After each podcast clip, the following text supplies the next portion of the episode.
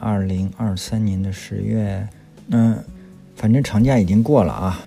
我看假期里朋友圈不少研友各处爬的挺开心的，从南到北，还有去国外的。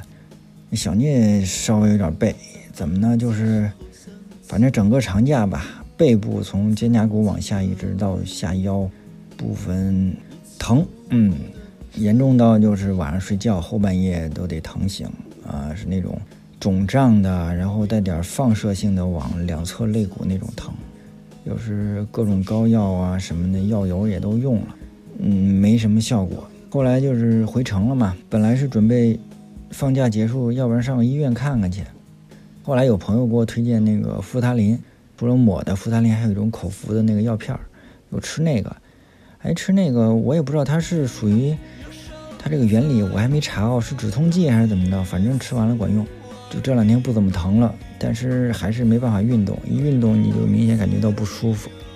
所以我这消停着这整个一个长假啊，中秋连着十一这长假，基本就是就是养伤啊，还修了几双鞋，也就也就这点事儿。而这个说说到本期节目，小聂一个人啊，为什么有这期节目？一个是我们上一期跟杰克来自西雅图的杰克聊了聊攀登的事儿，讲了两个多小时，反正我自己还是挺开心的。但是也确实深感到老不录节目，自己这个嘴皮子不太利索，也也同时也是因为嘴皮子不利索，也是因为脑子不够利索啊，需要锻炼。所以我说再多练一练。第二就是我上一期关于自由攀登的那一期，也是小聂一个人讲的嘛，后台收听的那个数据出乎意料的好啊，就没想到那么多人听，对这个感兴趣。既然这样，咱们就多说一点呗。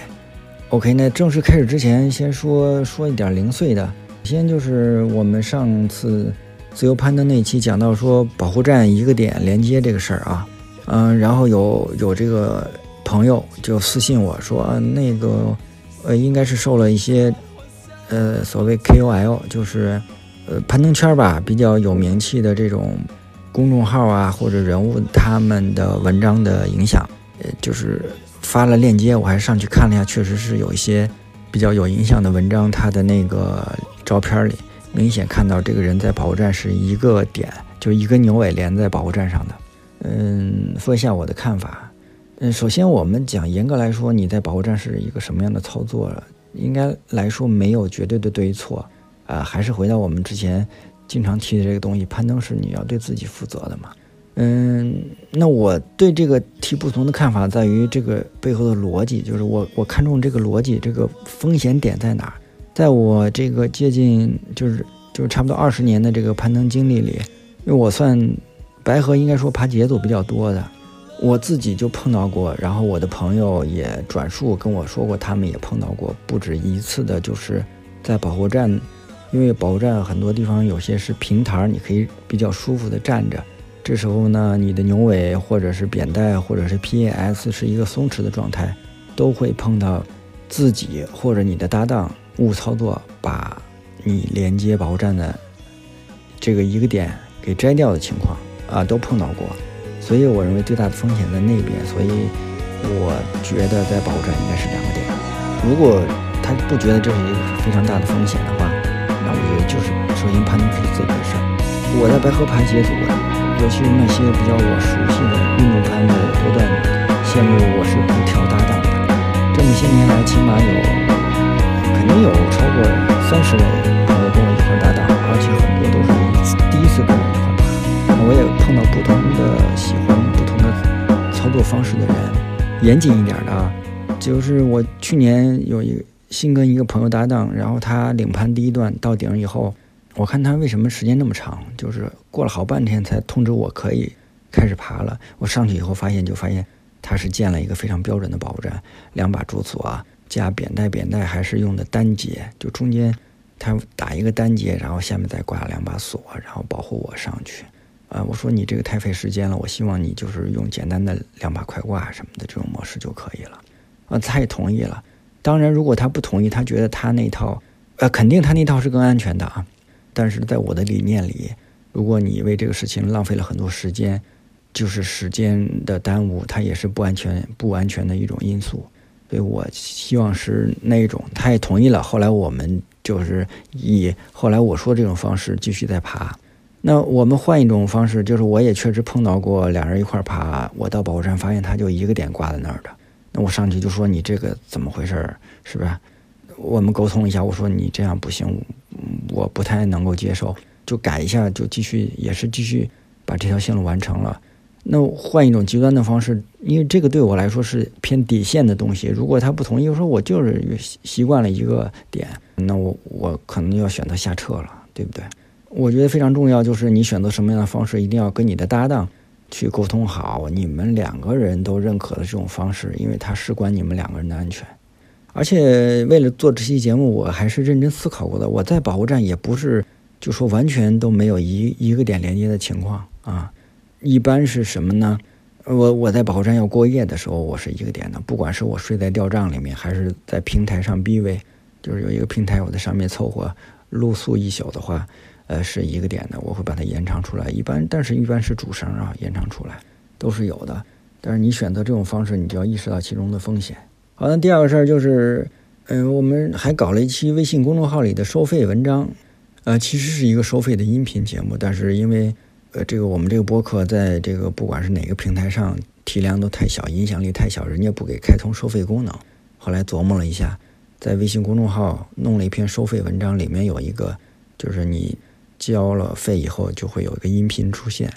可以听。这个就是说一下，我咱没弄过，弄完以后才知道啊。这个微信收费文章里面，它对安卓平台和 iPhone 这个平台，它的收费是不一样的。原因就是 iPhone 要是就是苹果这个公司呢，它这个平台要收百分之三十的服务费，也就导致这篇文章同样，呃，那安卓要花九块钱，那苹果用户就得花差不多十十四块钱吧。我也是弄完才知道啊，稍微有点不好意思，咱不清楚这事儿，呃，下次就不这么弄了啊。我我觉得这这个有点不公平吧，对不同的用户，搞得搞得有点别扭。然后第三件事就是。八月底吧，破庙的山难，啊，应该是这些年很大的一次了，两人死亡，嗯，但是很神奇的是，到现在一个多月了吧，一个月出头了，我我做这这期节目的时候，在网上还又搜了一下，从官方的到自媒体，没有任何一篇一个消息来露出来，啊，我也是通通过朋友口述跟我转述啊，确实出事儿了，然后呢。两个人应该是一个解组的状态，但不管什么原因，就是两人都掉下来了。如果有知道更具体信息的朋友，欢迎后台留言或者能不能私信我一下，因为我们已经不用再说说做事故报告和事故分析的重要性了啊，呃，很重要。好的，我们接着再展开说一下自由攀登，就以我们的热心听众留言作为一个引子吧。咱们再讲讲这个事儿，嗯，来自小宇宙这个平台，我们的热心听众黄炳瑞，他就是很认真啊，写了很长一段，我给大家先念一下他的这个留言。他说：“freedom 这个我理解为更像攀登世界中追求的其中一种美学。从 freedom 角度来看，无保护攀登是高于传统，而传统高于运动攀的。那问题来了，highball 和 aid climbing 应该怎么看待呢？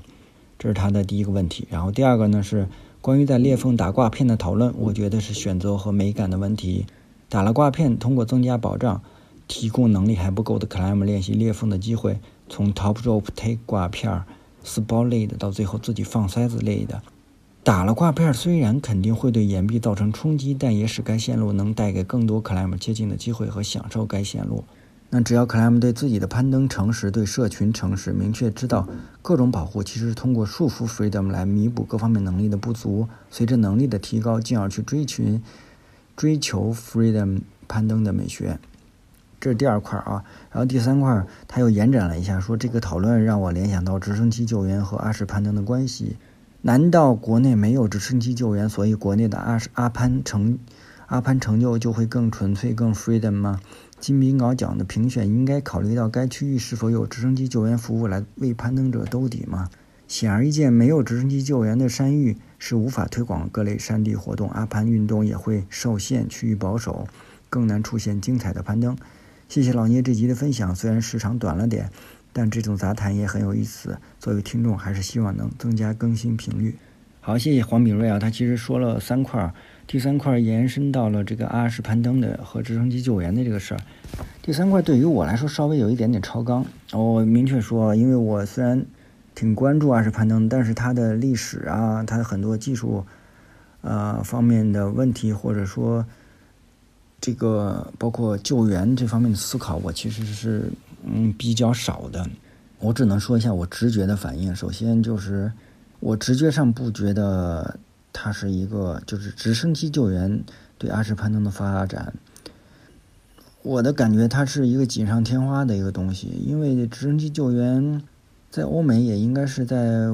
因为你像二战结束就是四十年代以后了，欧洲当时打成一片废墟，美国虽然没有受影响，但是它也是扩大生产。这个挣钱嘛，是吧？然后然后帮助欧洲恢复建设，它这个过程，所以怎么也是在五十年代到六十年代这个时间，直升机救援才会出现的。但是攀登运动的发展可是要更早一点了，一八几几年就开始了吧？十二十世纪的上半叶，虽然有那么两次世界大战，但但是我印象里。欧洲，尤其阿尔卑斯山区的这种攀登，是已经发展到一个其实相对挺高的水水平了。跟有没有直升机救援，我不觉得它是一个必定的关系啊，这是我的一个想法。阿攀线路也会受限，趋于保守。二战之前还是一战之前，德国就已经出现了。后人评价也是接近于自杀，以当时的技术条件接近于自杀的，就是它并不是趋于保守。这是我以我知道的一个简单的例子来考虑。而我们国内，不管是阿什攀登，呃，更更广泛的说，民间攀登发展速度很慢，发展不起来。我觉得也跟直升机救援没有太大关系啊，它根本不是一个主要因素。说回到它的第一个问题。从 freedom 的角度来看，就是这个 high 报和 aid climbing 怎么看待？那从我们单纯从更自由的这个角度来看，high 报应该或者说报时其实是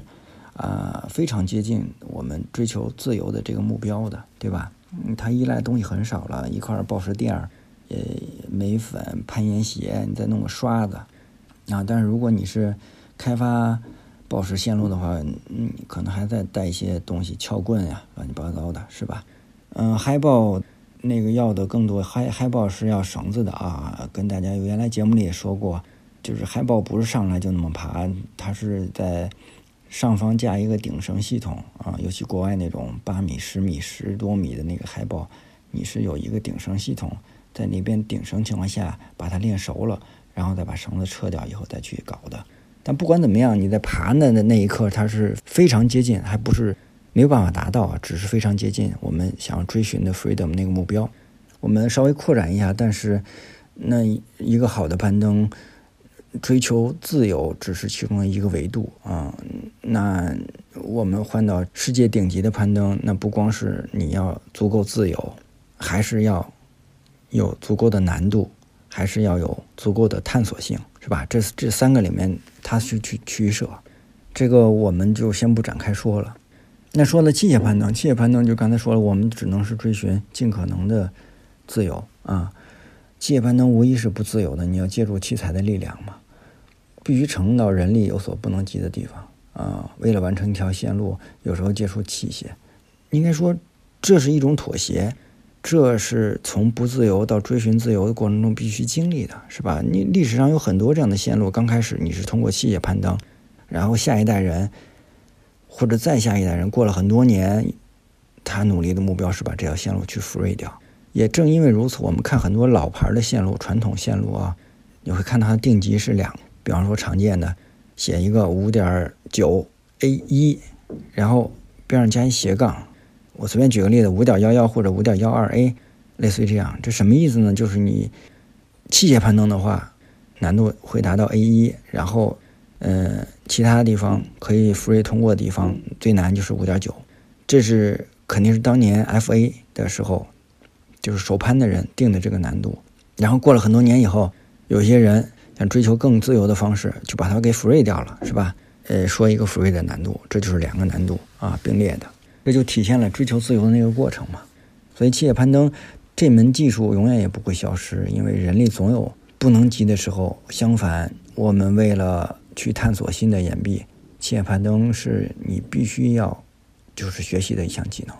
包括我们说这次的川沟塔瓦，何老师他们这次，呃，也是基本是采取了器器械攀登的方式，虽然他们。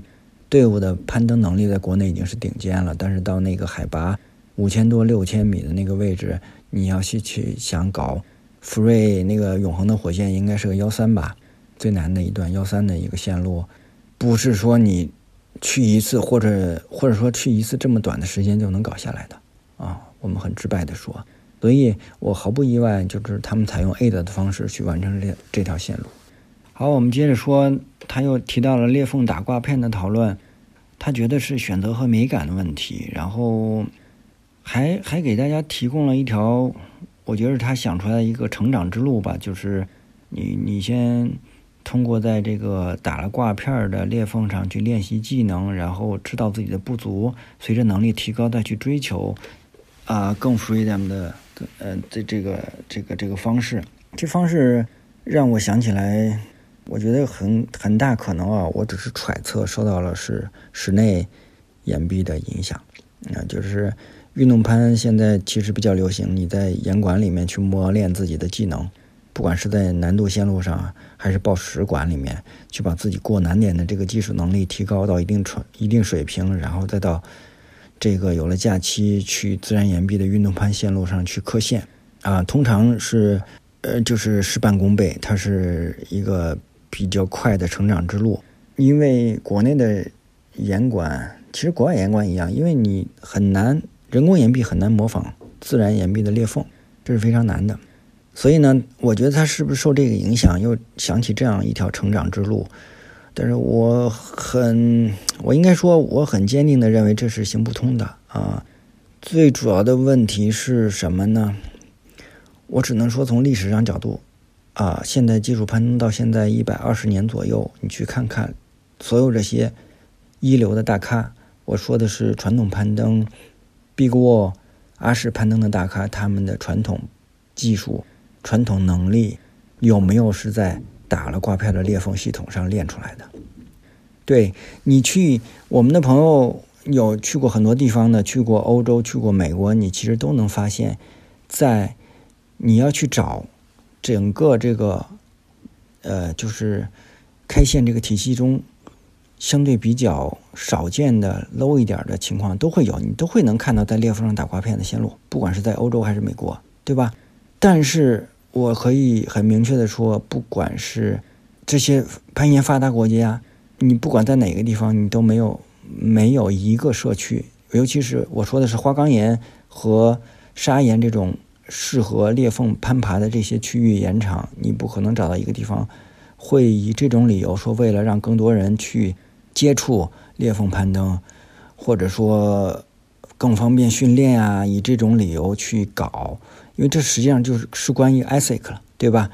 关于准则、开线准则的问题了。拿出这样的理由，允许规模性的，因为这这就定下来是一个原则了，去可以开发裂缝线路，在裂缝线线路上面打钉。是没有的啊！如果有，那算我孤陋寡闻，请朋友们提示一下。就是说，一百二十年有这样的经验出来了啊，没有这样的东西，我们提这个是不是？比方说，可能想现在，比方说技术发展啦，要走捷径、弯道超车，类似于这一套，我认为是不现实的，因为传统攀登它有更复杂的环境啊，单纯的磨练所谓过难点的能力。过难点的能力是完远远不够的。你的心理上怎么成长？你在一个打了挂片的裂缝上爬出来的那个能力，你的心理能力怎么这么说吧？心理的能力、心理的强大与你的技术的能力、技术的强大是要匹配的。在自然岩壁，尤其是复杂的攀登，如果不匹配，就会带来很大的问题。我原来文写过文章也说过，应该这这个在我理解就是温室的花朵。呃，温室的花朵，你把那个大棚撤掉，外面风吹雨打一进来，死亡率会很高。所以这是我的观点啊，这是我的观点，就是说让更多人去接近，降低这个门槛，更多人去享受接近线路。这个说辞呢，在我看来是一种说辞或者是解释，常用于什么？这两年其实经常听到这样的观点，就是这个地方有裂缝线路被打了刮片了，通常会本地的人会给这种解释啊，但这种解释通常是非常苍白的。对，嗯，如果你是一个非常封闭的社区，就你们几个人在那玩，你们怎么弄这是没关系的。但是攀登社区注定都是要开放的，你会跟外界交流。我就算是。其实偏说话直接一点、比较激进一点的人了，但是我看到这样情况，包括这两年有朋友跟我说，他们去了哪儿攀岩，然后看到这地方裂缝线路被打了，而且是不是那种说一条线路的部分是裂缝，他给打过，而是说整条线路都能以传统方传统方式完成的，也给打了刮片了。有有跟我说，有朋友跟我说是大连的、枣庄的都有这种情况，是不是？啊，我我我就。看一下图片，我说哦，我知道了，就是也只是这样，因为这是在我看来是他是他本地社区的事儿，而且我说实话，我只能说啊，那他就是怎么说呢？嗯，我理解，或者说我的一个角度，或者说本地社区总会有下一代成长起来的年轻人，climber，他们有见过更多的世面，或者掌握更多的技能的话，他们怎么看上一代？那就是就是你有局限性嘛。那在我看来，他就是。呃，开线的人他就是有这样局限性，但是如果给我的理由是说让更多人接触什么什么，那我只能说，在我看来是某种虚伪的表现。攀登是一个非常，我还是要再强调一下，它是你要自己对自己负责。换句话说，你自己也只能对自己负责，你没有办法代表别人。你你如果是打着这个旗号说让更多的人为了更多的人要干什么干什么。我只能用我这两天刚学的一个词儿啊，叫“随地大小跌”啊，什么意思？大家去看 QC 实验室那个这两天刚发了一篇文章，图文并茂。当然，当然他讲的是这个严管里面的事儿，但是我觉得首先文案再加上配图都非常的贴切啊，很生动。但是我从里面就学一词儿“随地大小跌”，就是没事儿就喜欢给人当爹嘛，就是真的喜欢攀岩的人。你是相对于偏独立的，你是喜欢自由，不喜欢被别人所教训教化的。这时候出来一个人，哎，如果说我为大家要干什么什么，实际上我不管在别的地方、别的社区怎么样，可能有一些朋友确实是啊，你那个感激高手是不是有这种想法？但是在北京，我认为很多情况下不是这样的。有这有人要是抱着这种理念，或者说公开。说开一条线，我是给大家呢，要什么什么什么的，大概率啊，大概率，我说直白一点，就这哥们谁呀？呃，我们扯得有点远了，这个好像跟自由攀登就不是那么太大的关系了。我理解，就是我们听众他提出这个东西，也是说，呃，你现在在追追求自由的过程中做一点妥协，但是你这种妥协，我认为不应该落于现在，因为你有一些技术路径，你比方说是。你能力不够，你就不爬先锋，你可以爬顶绳啊，都是有完整的解决方式的。然后你如果想传统攀岩，先学 A 的呀，因为学习放塞子就是最好的方式，就是器械攀登啊。你抓着塞子一步一步往上走，而且有严格的叫我们叫弹跳测试，这也是非常安全的，不用非得把人打上挂片儿。就是传统攀登、裂缝攀登，它的学习方式就是这样一个方式。你那个是一个残缺的、扭曲的方式，如果他以那种方式。去学习了裂缝的攀登，那他到外面怎么办？那好的，我们继续看第二条评论，来自北京的彪哥阿彪。呃，我也补充来举个例子，表达我对社区逻辑的困惑。如果说 freedom 程度的话，那 free solo 是不是更 freedom？那如果一条二十米高的五点七非裂缝路线，我可以 free solo，然后翻过去从山顶徒步下山，那我发现了这条线路，我可以只要我可以要求只按这个方式攀登吗？一段一段来啊，说 freedom 程度的话，那当然 free solo 是已经，呃，基本上是最接近 freedom 的情况了。你因为你又不用再依靠绳子了。然后他说，他 free solo 一条线路，然后还到到上面还从山顶徒步下山了。可以要求只按这个方式攀登吗？嗯，这个是肯定是没有办法要求的嘛，因为山也不是个人的，对吧？线路在那儿了，你没有办法限制别人的攀登。就是这个线路已经有手攀了，而且你实际上是已经，我们说社区存在的目的，嗯，或者我们鼓励的都是你在这个本地区如果爬了一些线路，你要发布出来，让后面的人知道。那你发布出来了以后，然后有有有后面的人再去爬，然后我有又往上面加了挂片，这件事情其实是并不少见的，不管是国外还是国内。嗯，在国外，我们原来节目里也说过，有非常大的争议的事情都发生过，甚至为这个事情打架、进局子的都有，就是为了加挂片或者改线路的事儿啊。我们国内就相对平和一点嘛。无所谓，他愿意加就加了。但是你如果愿意较真的话也没问题，他可以加，你可以把它敲掉啊，对吧？还有就是你完全可以鄙视啊。你看，我们稍微跨得远一点，那那这个事情其实已经发生，或者或者很难肯定会发生一个事儿呢，就是这两年国内不是流行那个爬崖吗？北京的凤凰岭，然后我看。好像鞍山、临沂，还有河南嵩山那边都有这样的队伍，他们就是军交，嗯，他们推崇的就是军交，然后无保护，爬那个 slab 吧。因为大部分地形我看是 slab，也有烟囱这些地方。那在这些地方，如果恰巧我们后来有攀岩开线的人过去了，他也不太熟或者不太知道，那个有本地的爬崖队伍，人家已经是，人家那是真的，确实是 free solo 是吧？然后你不知道你上面打了挂片，这个就是在别人看来，你就是不讲究的一种状态啊。换句话说，过两天人家把它给敲掉了，你你又能怎么样呢？那今年我的朋友从美国回来，他在美国中部跟我聊天，他们那儿的盐场就是，嗯，应该头两年就发生，就是最近两年发生的事情，有一个。就有一个盐场的线路挂片装上去就被人敲掉，装上去就被人敲掉，连续那么两三回。后来怎么回事呢？就私下里可能找人沟通打听了一下，再装上去的时候就把那颜色给刷了，就是明显应该是它那个岩壁是有颜色的，也不是石灰岩，也不是什么花岗岩的那个白色嘛。因为不锈钢挂片一般，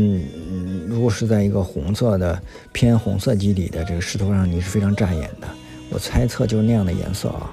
非常扎眼。那